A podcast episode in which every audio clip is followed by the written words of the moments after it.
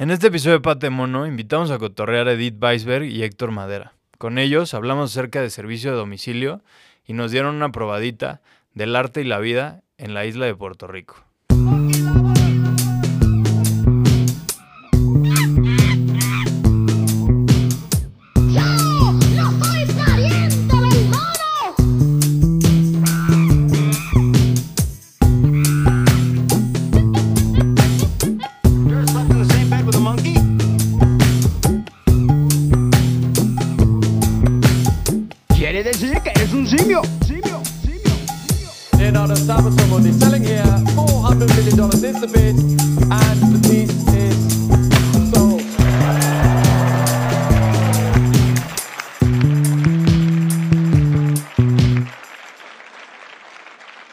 Bienvenidas y bienvenidos una vez más a Pate Mono. Yo soy Diego Aramburu y pues gracias por prestarnos otra vez sus oídos.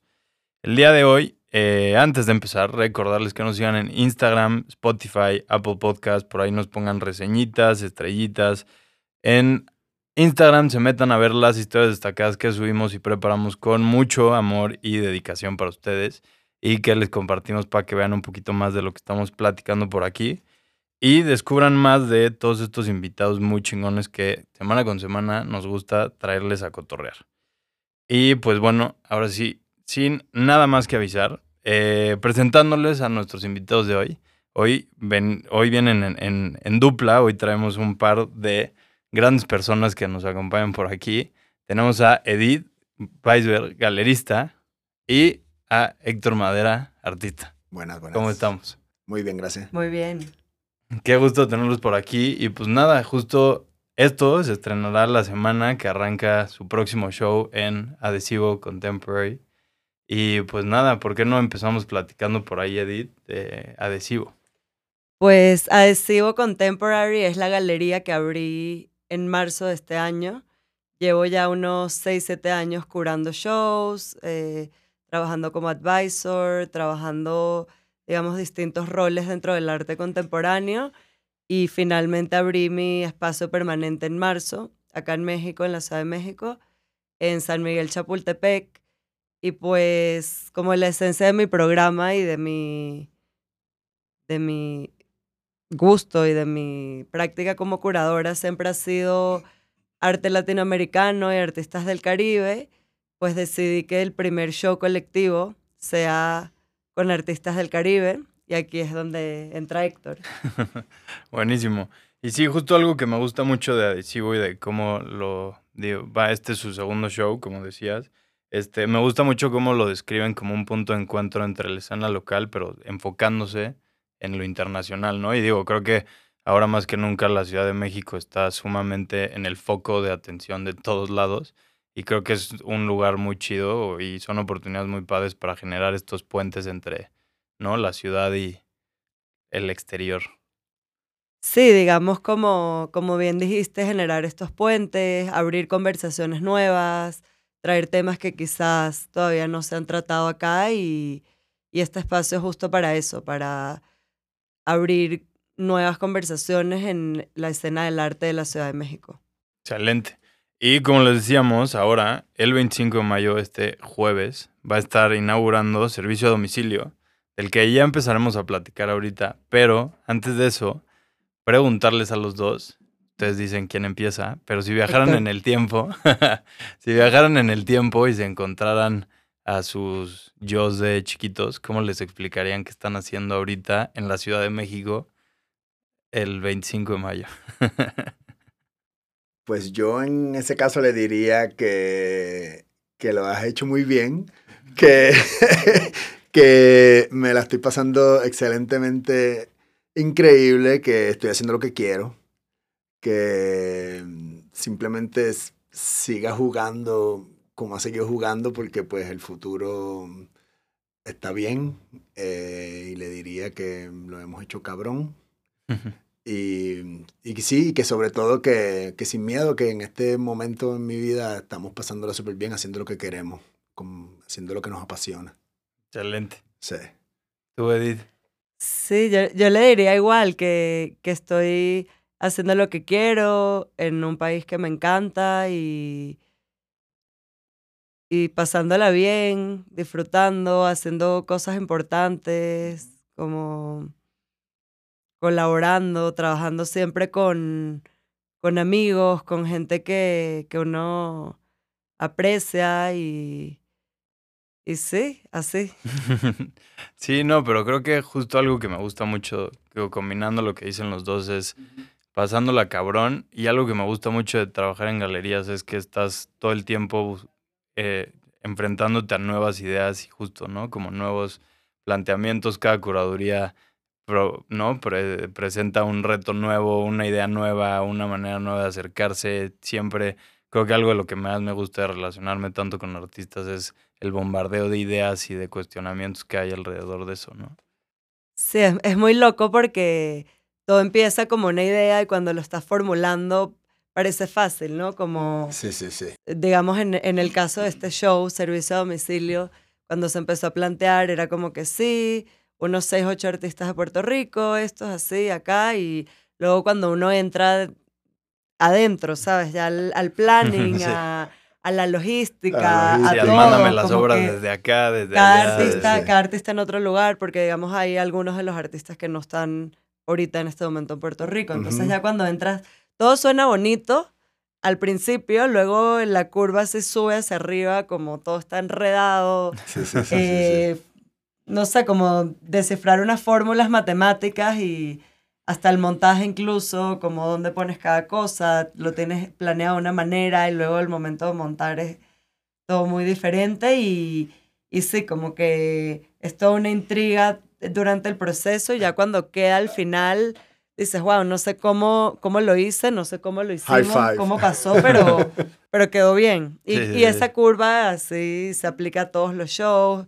Creo que para, para un artista también aplica así, empiezas con el canvas en blanco y no sabes qué vas a hacer, pasas por todas las decisiones de qué color, qué técnica, qué esto, lo otro, y de repente ya cuando lo terminas es como que... Dolores físicos. Sí. o sea, así Sí. como que... ah.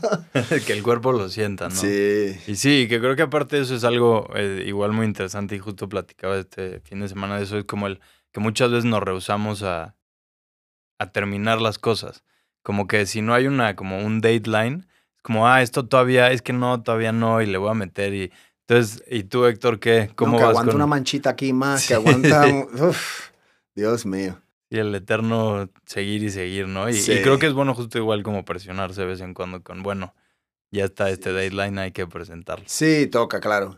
A mí me gusta, pues, he aprendido que hay que, pues, obviamente, cosas como la pintura, específicamente, hay que tenerle mucha paciencia, mucho, invertirle mucho tiempo.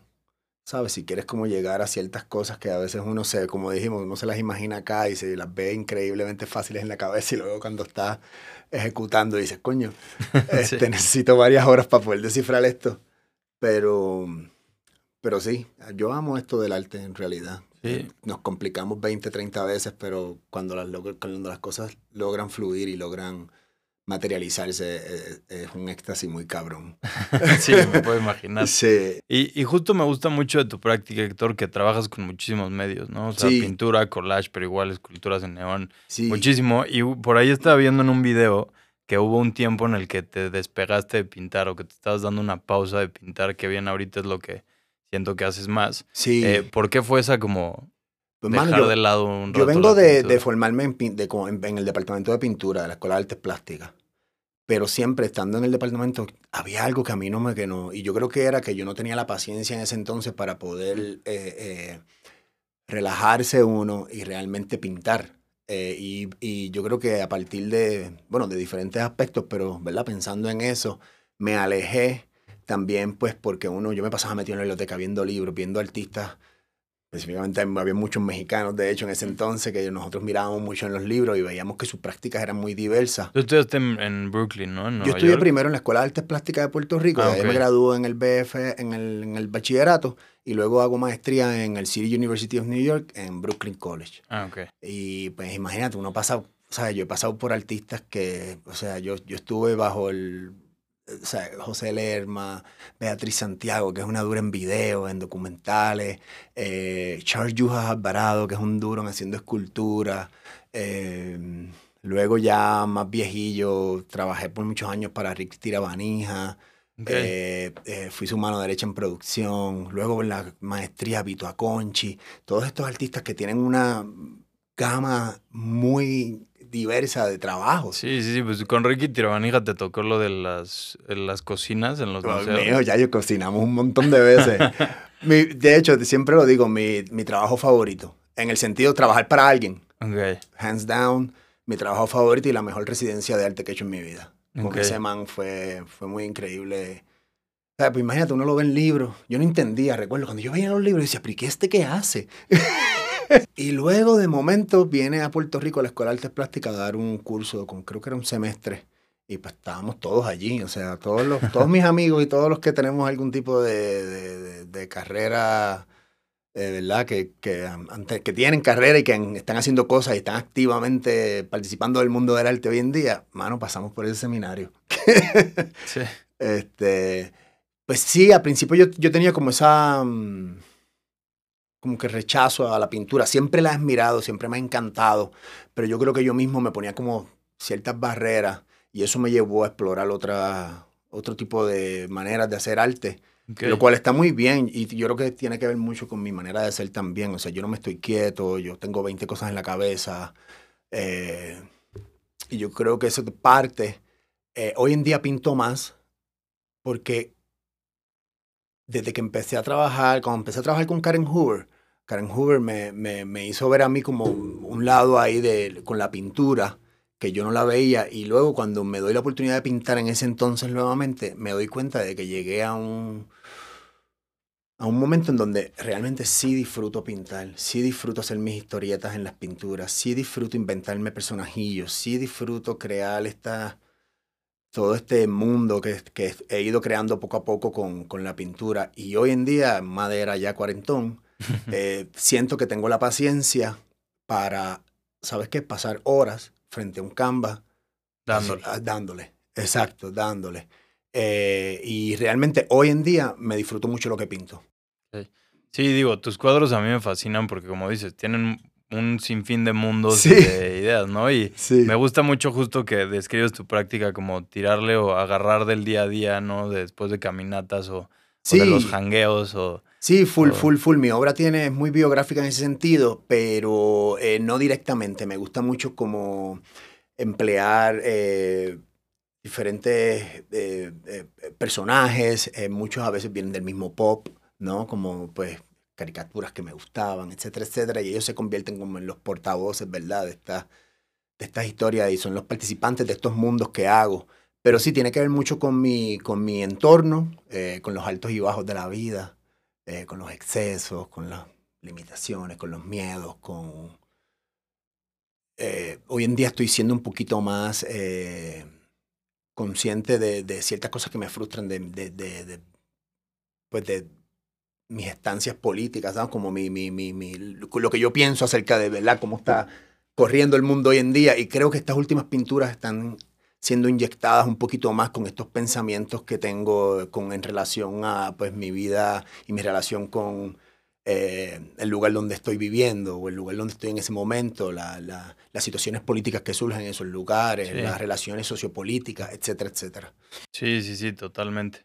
Y digo, creo que justo esto ya igual nos da, nos abre la, la puerta para empezar a hablar de por qué escoger a Puerto Rico en servicio a domicilio, ¿no? Y digo, creo que como platicamos ahorita antes de prender los micrófonos, tristemente la situación de Puerto Rico da para hablar horas y horas, pero que, y que digo, ¿no? Creo que a partir del 2016, 2017 con promesa, la promesa y luego el huracán María, como que todo empezó a tener de dónde jalarle muchísimos hilos.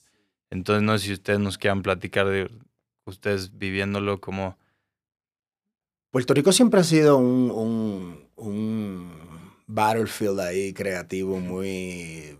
eh, o sea, hay tanto y tanto de qué eh, jalar en esa islita como para, pues, para ponerse creativo. Y yo creo que en, en esa isla, eh, a través de los años, hemos visto muchos artistas eh, que han tenido carreras internacionales exitosas. Y yo creo que obviamente el, el- el tema de Puerto Rico es clave en esas eh, en esos cuerpos de trabajo.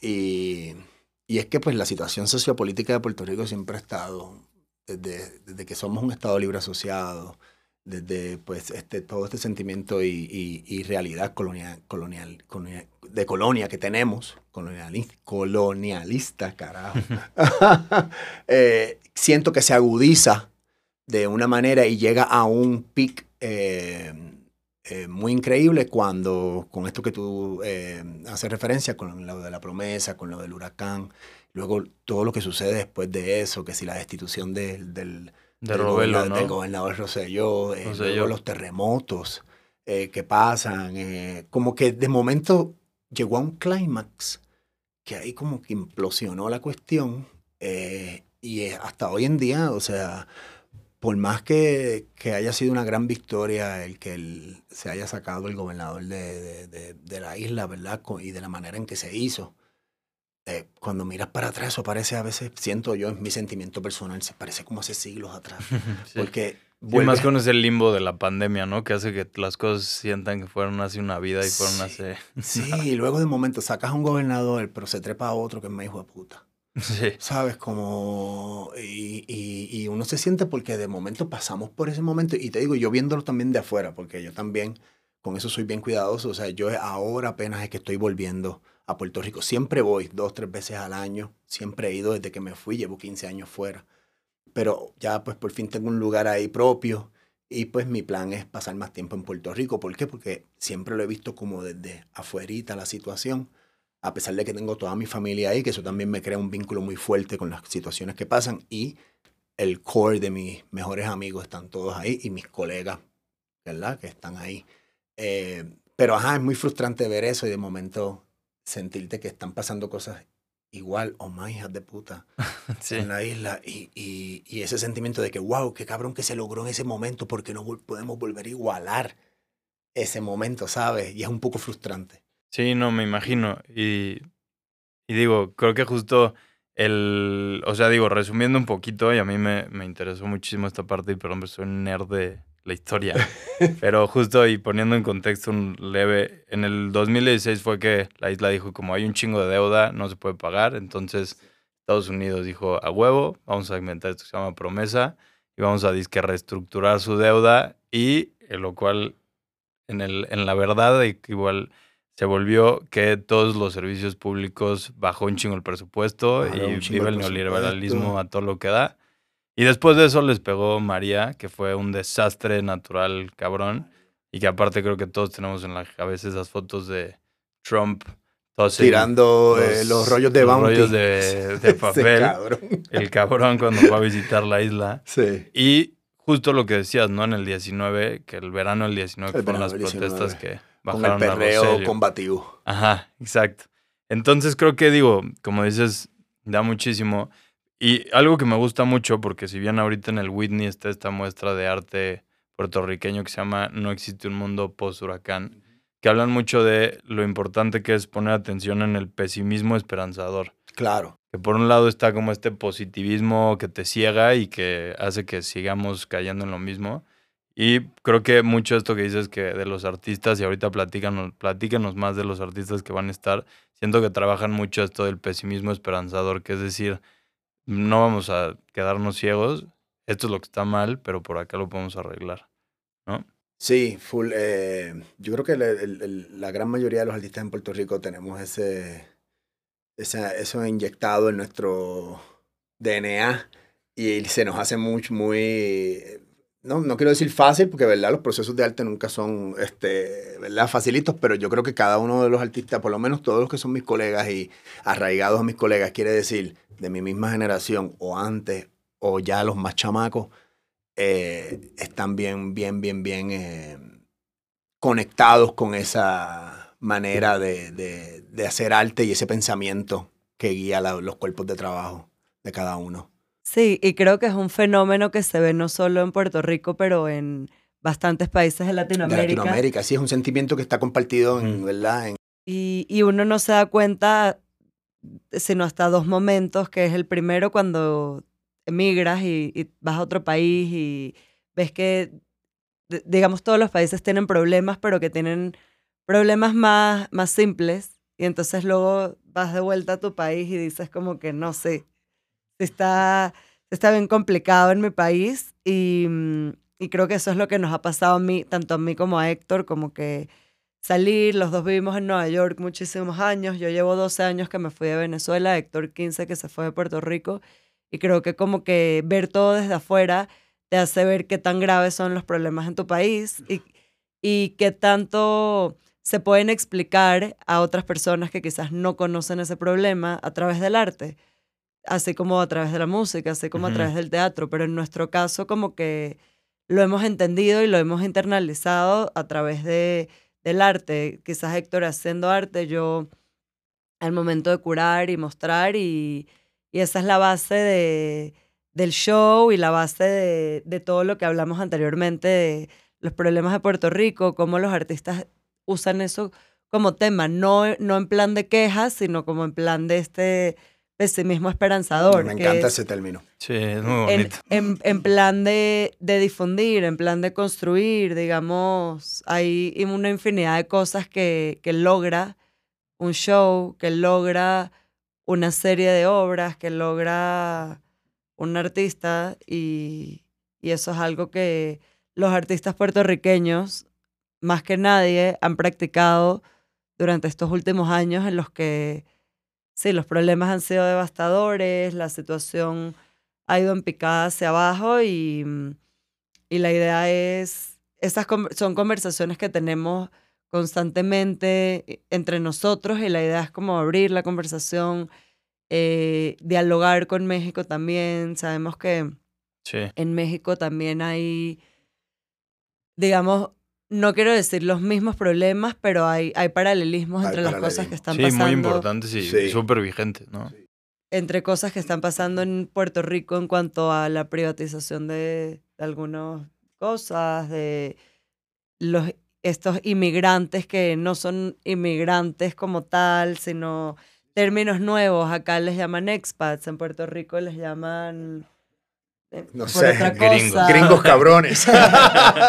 Sí, digamos, digamos como la terminología cambia, pero, pero la esencia es lo mismo, como ver Mm. un oportunismo de un país en el que ciertas personas pueden usar de paraíso fiscal, eh, Sí, sí, sí. cier- ciertas personas pueden usar como para un beneficio personal sin necesariamente darle un beneficio al país.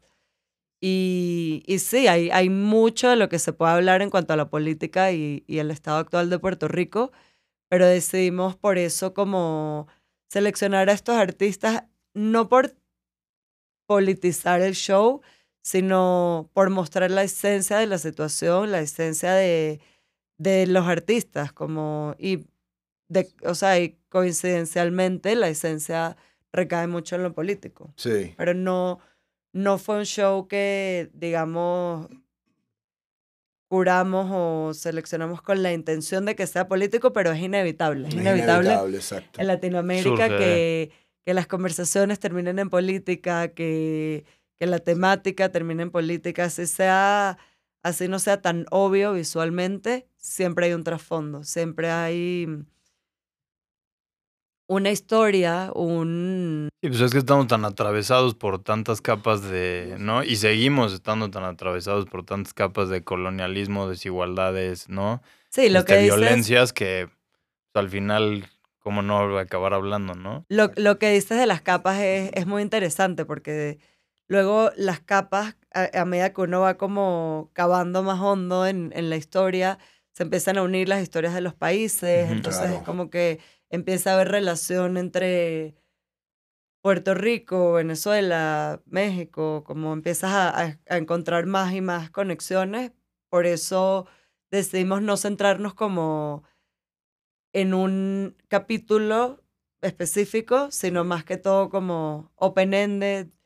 Esto es como una selección de mucho de lo que está pasando, Sí, mucho de lo que se está hablando y, y eso, traer, traer también un show estéticamente diferente a quizás lo que es, más se presenta en México. Lo hablábamos antes, pero en México es algo que yo he notado, quizás es mi percepción, pero hay mucha corriente en cuanto al minimalismo abstracto, hay mucho, también hay pintura y, y hay bases del muralismo y todo, pero digamos no hay tanta pintura figurativa como se ve hoy en día en el mercado del arte contemporáneo en Estados Unidos.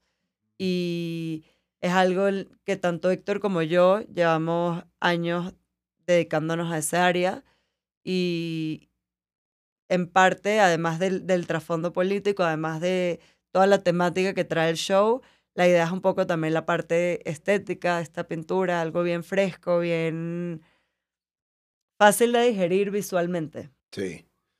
Sí, no, yo cuando, cuando yo llevo rato pensando en que quería hacer una exhibición de, de boricua en- acá en México. Pues como de... La realidad del asunto es que no hay muchos boricuas acá en México. Especialmente pues en, también en, en la burbuja en donde nosotros nos codeamos, ¿no? En estos mundos creativos, de arte, no, no hay muchos. Sí, me he topado con varios por ahí que de momento digo, ah, tú eres puertorriqueño, ah, sí, chévere, pero dentro del lado de lo que uno ejerce, de lo que uno se codea, no hay mucho. Y a mí me interesaba siempre mucho eh, como, pues, como am- ambasador de decir, coño, me encantaría algún día, ¿verdad? Eh, eh, eh, poder mostrar un poco de lo que es pues, mi, mi Puerto Rico, porque pues, de cierta manera, como decía Edith eh, y como comentábamos ahorita, eh, esta- el, el show parte de, de, de, de mi trasfondo con que estos son mis colegas, son mis amigos, estuvimos en la universidad juntos, tenemos mucho paralelismo en, nuestra, en nuestras eh, maneras de producir, en nuestra obra, eh, pero sobre todo es eso, es como una cosa que hay mucha camaradería, somos eh, bien pro el uno al otro. Y es algo que, siem- que en Puerto Rico se practica mucho. Creo que cuando cada uno de nosotros agarró como cierta madurez, en vez de estar disque compitiendo. en verdad lo que, lo que ha pasado en Puerto Rico es que hay una unión muy increíble y que eh, rebasa generaciones. Sí. Y justo me, me gustó mucho ayer ver, me encontré un post tuyo, Héctor, que de- platicabas como de la colaboración, sentías que la habías aprendido un poco del reggaetón. De cómo Sí. los reggaetoneros Sí. colaboran un chingo y conquistaron al mundo. Sí, a, base como- de remixes. ¿Por qué chingados no hacer lo mismo en el arte, no? Si Sí, funcionó. full. Full. Y eso es algo que a través de mis años haciendo arte, eh, cuando lo entendí, ¿verdad? Y dije, coño, esto es positivo, porque pues ahí, cómo en esto funciona, que con todo eso, que esa gente tiene unos egos de tres paredes, ¿no? y ahí no así crean cosas cabronas, excepcionales. Y a veces en el mundo del arte nos tendemos a meternos en nuestro caracolito y a... que está bien también, no es que no, no esté... Sí, se valen los ¿verdad? dos. Se vale de ¿por qué los no dos. intentar? Pero es muy lindo y, y, y te lo digo por experiencia propia, cuando uno logra bajar ese, ese ego de uno y decir, coño, sabes que me encanta lo que tú haces, Juni, me encanta lo que tú haces, eh, Lelma, me encanta lo que tú haces. Ah, coño, esto también me gusta, vamos, ¿por qué no hacemos esto?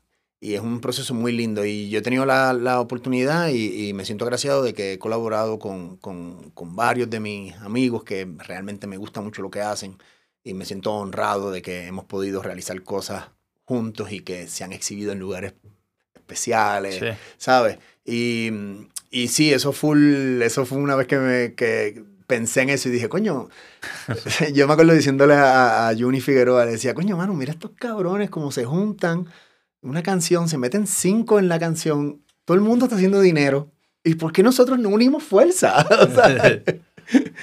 So que Sí, sí. me siento agraciado por eso, que he tenido la oportunidad de, de. Por ejemplo, uno de los artistas que está en el show, José Elma, yo conozco a Elma porque él me da clase, es mi profesor de pintura, creo que era de pintura o de una clase rara, no me acuerdo. Y empezamos una amistad muy chévere al nivel de que terminamos colaborando por un tiempo. O sea, él, Elma y yo, fácil, por año y algo, dos años, hicimos unas esculturas espectaculares juntos y participamos de exhibiciones muy increíbles. Fueron las que estuvieron en Londres. Estuvimos en Sachi, Sachi. estuvimos en Alco, estuvimos en North Carolina, estuvimos en Chicago, estuvimos en varios lugares colaborando. Y yo me sentía como, cabrón, imagínate, yo con un man que, que se convirtió en mi mentor.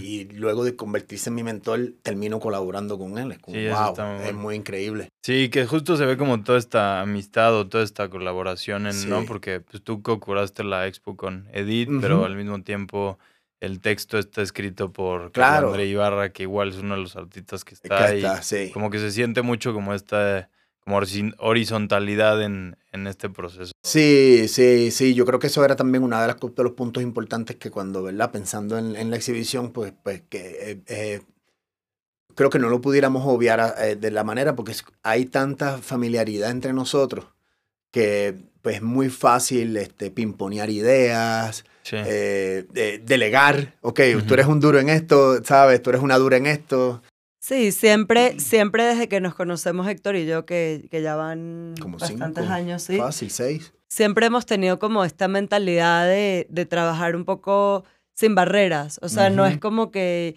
yo soy la curadora y tú eres el artista y tú solamente puedes proponer ciertas cosas, sino más bien como que qué puede traer cada uno a la mesa Sí. y si, si en un momento a mí me toca hacer un rol que quizás no, e- no es mi rol básico, como poder hacerlo, como un poco tra- trabajar más que todo desde la pasión y desde la idea de, de lo que queremos proyectar, de lo que queremos promover y luego ahí dividirnos las tareas. Sí, como sí, que sí.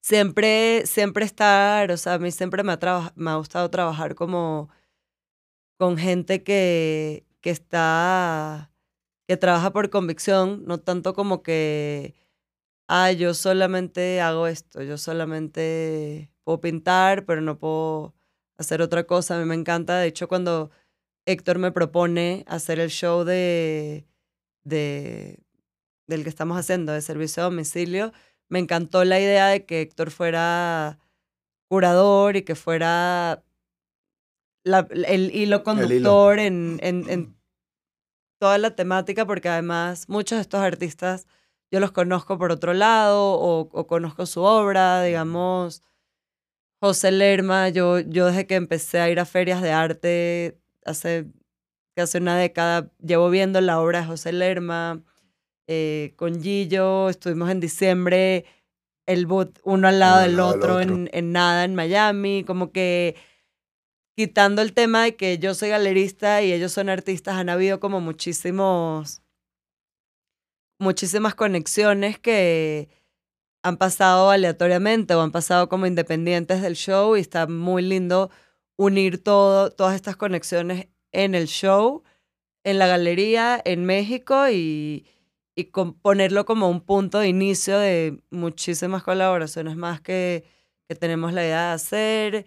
Yo, además de, de, bueno, ser latinoamericana y de ser de Venezuela, que considero parte del Caribe, siempre he sentido una afinidad muy grande por, por el arte caribeño, no solamente la temática, la estética, todo. Y, y para mí como poder llegar al punto de ya tener el show listo, de ya abrir las puertas del show y, y- y que la gente vea todo lo que, lo que llevamos cocinando en nuestras mentes, no, no solo para el show, pero cómo Yo pensamos. desde que nos conocimos. Desde que nos conocimos. cómo, cómo pensamos, cómo compartimos ciertas ideas, cómo tenem- coincidimos en muchas cosas, así como no coincidimos en muchas sí, otras. Normal la como- vida. como es normal, pero, pero sí, también como, digamos, resumiendo los años que llevo en México, se resumen un poco como en este show también, de las amistades, las conexiones, cómo, cómo es importante apegarse al- a lo que a uno le gusta, la esencia, independientemente lo que, lo que se está lo que se está moviendo, lo que se está en tendencia y así como operar desde, desde otro punto, desde el punto de, mm, de lo auténtico, de lo que uno conoce y de lo que uno se siente relacionado con. Sí, de lo cercano, ¿no? Igual, creo que justo algo que partiendo de ahí, digo, la distancia entre México y Puerto Rico y el Caribe no es tanta y no hay tanta, o sea, justo como que no hay un intercambio así de, no se escucha mucho más como una relación de arriba abajo de Estados Unidos, México, que con el Caribe, ¿no? Como que luego muchas veces nos gusta cegarnos de todo lo que pasa ahí en términos de arte y, digo, de música, ¿no? Porque obviamente nos conquistaron, pero...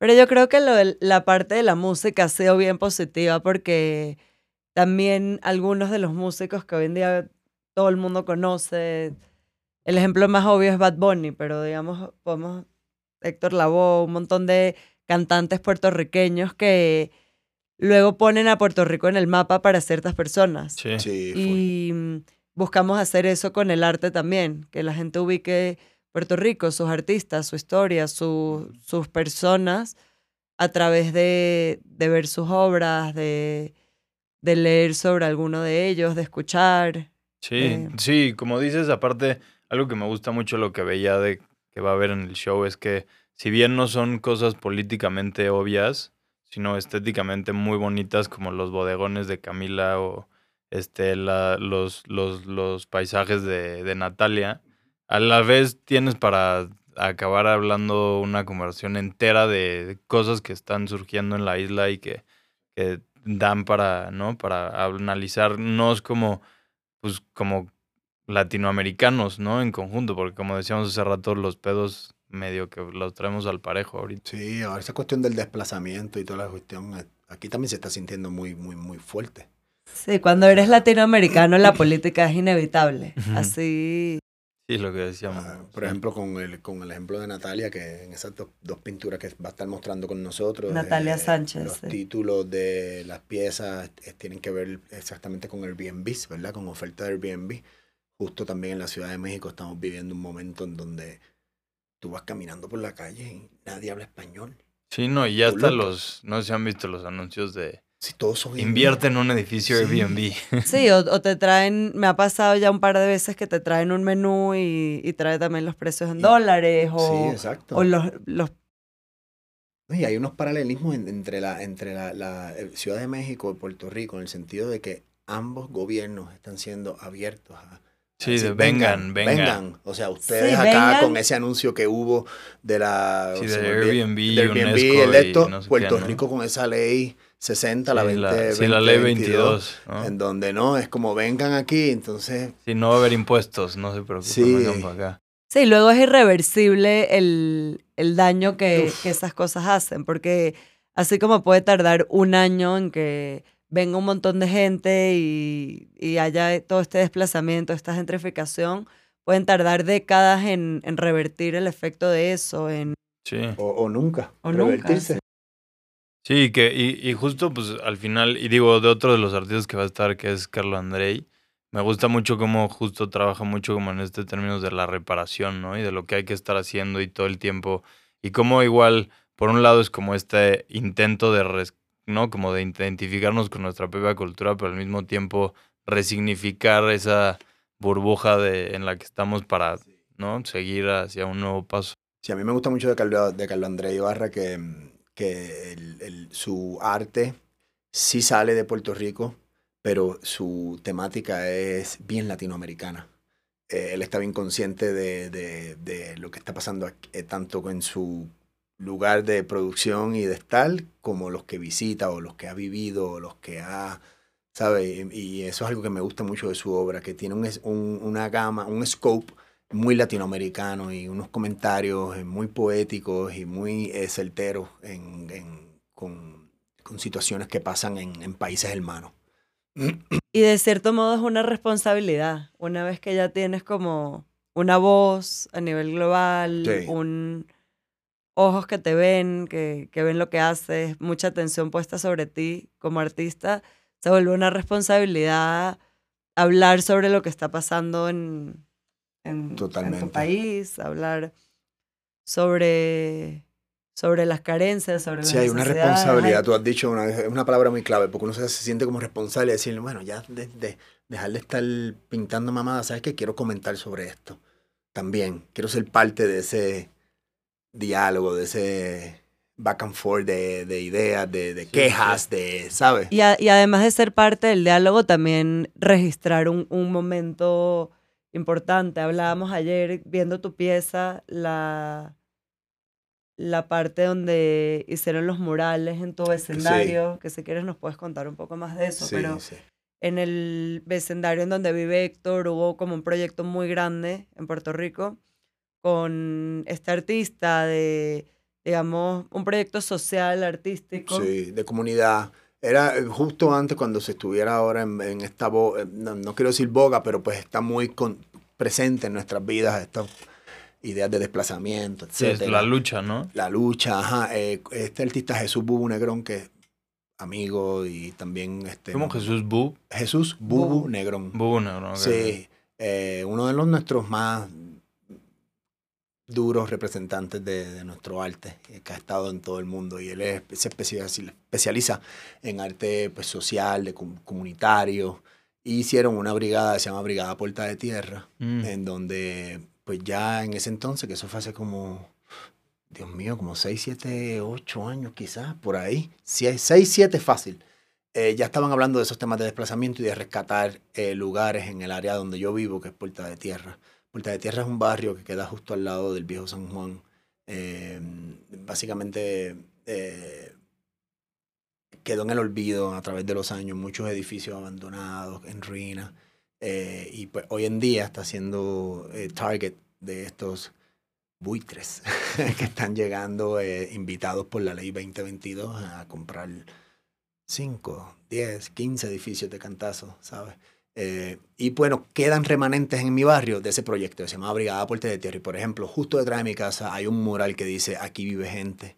Hay Ah. otro, ¿sabes? Como que siguen esos remanentes. Entonces, pues en esta última pintura que hice, eh, Aquí usé vive el eslogan de ellos. La este, hamburguesería. eh, hay un sitio muy icónico del barrio que se llama El Hamburguito, que lleva sirviendo hamburguesas por los últimos 60 años.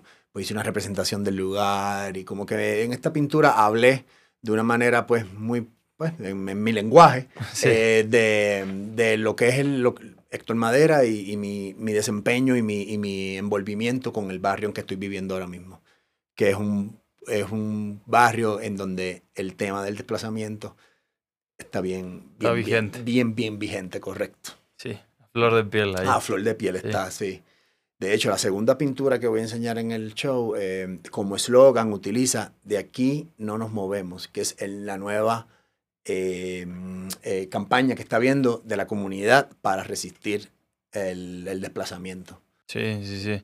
Y digo, justo de todo esto que hablas, por ahí métanse a ver el video de Bad Bunny del apagón, porque ese mini documental que está excelente, que Muy hizo bueno. justo Eh, Bianca Sí. justo. Muy bueno. Está impresionante. Y justo pues hablan casi todo de punta de Sí, y de, hecho, justo ahora ella de acaba de, sacar como otro, como una continuación Ah, a ok, ese pues primer, este, ese primer cortometraje, eh, documental que hicieron con, con lo del apagón y que sigue hablando y le da continuidad a eso y está muy bueno también, que te invito a que lo Sí, le obvio, eches el ojo a eso porque por está muy chévere también. link también. Sí, sí. Pero sí, y digo, creo que está, no, pues digo, los paralelismos son obvios entre México, tristemente, entre Tristemente, sí. México y Puerto Rico.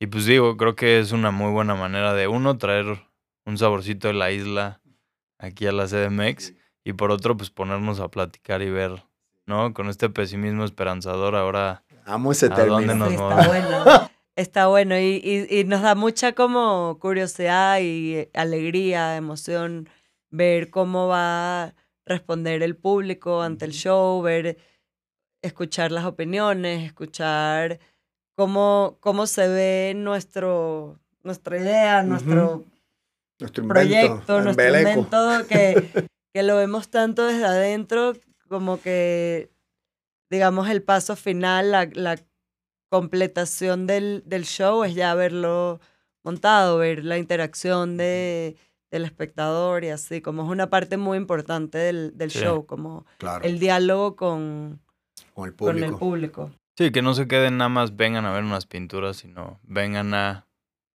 de, aquí, de aquí salga algo. Claro. Sí, Excelente. y seguro va a salir muchísimo más de ahí porque incluso ya nosotros con, con esto que, que ya llevamos en proceso, las ideas son infinitas. Entonces ya en lo que nos adentramos y, y empezamos a montar el show, ya hay como una idea para servicio a domicilio parte 2 o de pronto Sí. llevar ese mismo show a, a otro lugar.